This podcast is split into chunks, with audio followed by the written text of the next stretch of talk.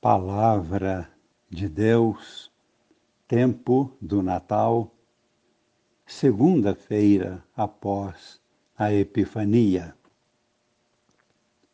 Amigos e irmãos, participantes da comunhão da vida nova em Cristo com Maria em oração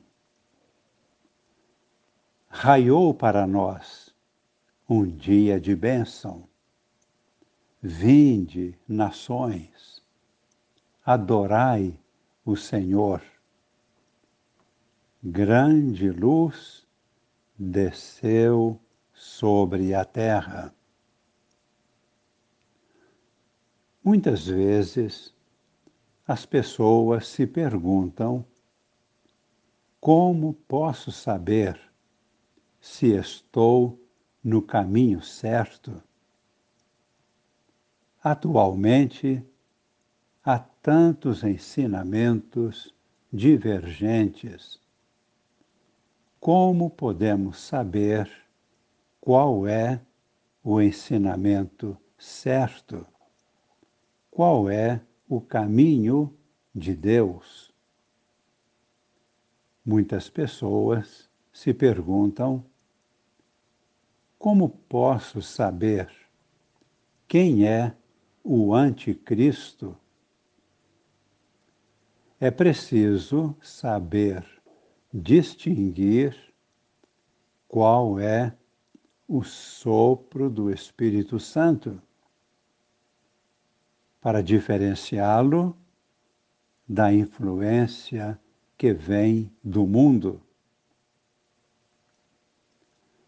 A primeira leitura de hoje nos ajuda dando-nos critérios para reconhecer qual é o Espírito de Deus e qual é o Espírito do mundo. Ajuda-nos a reconhecer qual é o espírito de luz, distinguindo-o do espírito das trevas. Esta primeira leitura é da primeira carta de São João, no capítulo 3, versículo 22, até o capítulo 4, versículo 6. O verdadeiro cristão sabe qual é o Espírito de luz, o Espírito Santo, pois é aquele que nos leva a crer e confessar que Jesus é verdadeiro Deus e verdadeiro homem. Sendo verdadeiro Deus, Jesus Cristo é o Senhor. Sendo verdadeiro homem, ele nasceu da Virgem Maria. Foi por obra do Espírito Santo. Foi crucificado, morto e sepultado. E Deus Pai o ressuscitou ao terceiro dia. Assim, sendo Jesus verdadeiro Deus e verdadeiro homem, ele ressuscitou e está à direita de Deus Pai e, ao mesmo tempo, está no meio de nós e age na história humana por seu Espírito Santo, que ele deixou para nos conduzir e santificar. E a ação do Espírito Santo acontece normalmente através da ação de cada pessoa que é iluminada e conduzida pelo Espírito Santo. Por isso, na medida em que os cristãos estão agindo conduzidos pelo Espírito, podemos e devemos dizer que Deus está conduzindo a história. Em outras palavras, Jesus Cristo, crucificado e ressuscitado, é o Senhor da história, da história humana, da nossa história.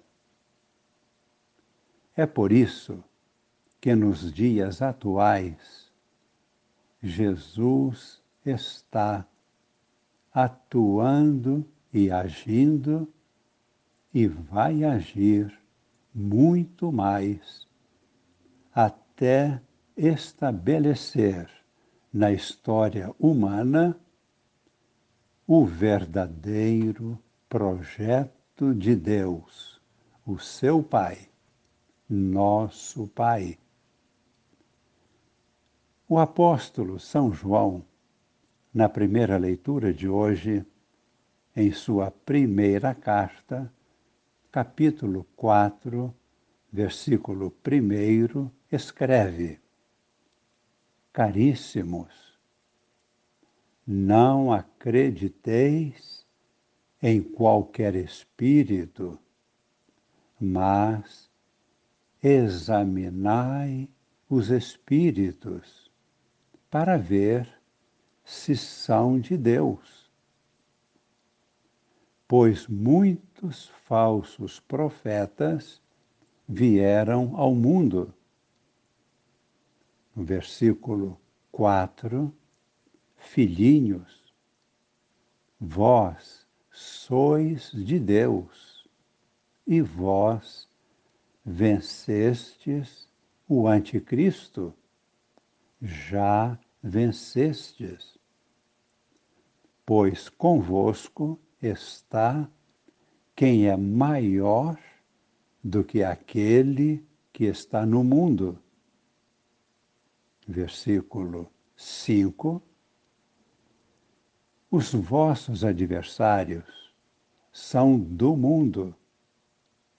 Por isso, agem conforme o mundo com a mentira, violência, crime, roubo, falsidade, assassinatos, escravidão, domínio. Versículo 6. Nós somos de Deus. Quem conhece a Deus escuta-nos. Quem não é de Deus, não nos escuta.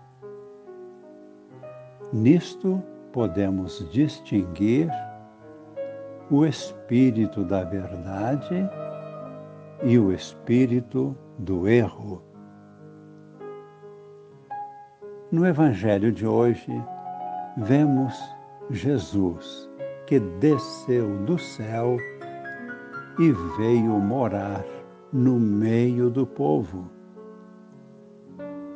Lemos no Evangelho de Mateus, capítulo 4, versículo 16, uma citação do profeta Isaías. Assim está escrito: O povo que andava nas trevas viu uma grande luz. E para os que viviam na região escura da morte, brilhou uma luz. Versículo 17. Então Jesus, começou a pregar: Convertei-vos, porque o reino dos céus está próximo. Versículo 23.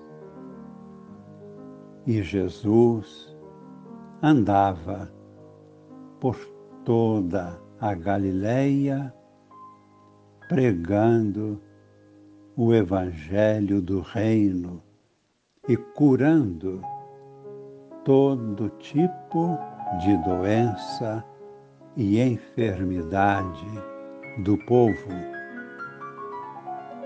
E todos louvavam a Deus. Rezemos, fechando nossos olhos, pedindo que esta luz de Cristo, o seu Espírito, nos conduza pelo caminho da verdade, construindo o reino de Deus. Esta é a bênção que hoje pedimos. Desça sobre nós e permaneça para sempre a bênção de Deus Todo-Poderoso Pai e Filho e Espírito Santo. Amém.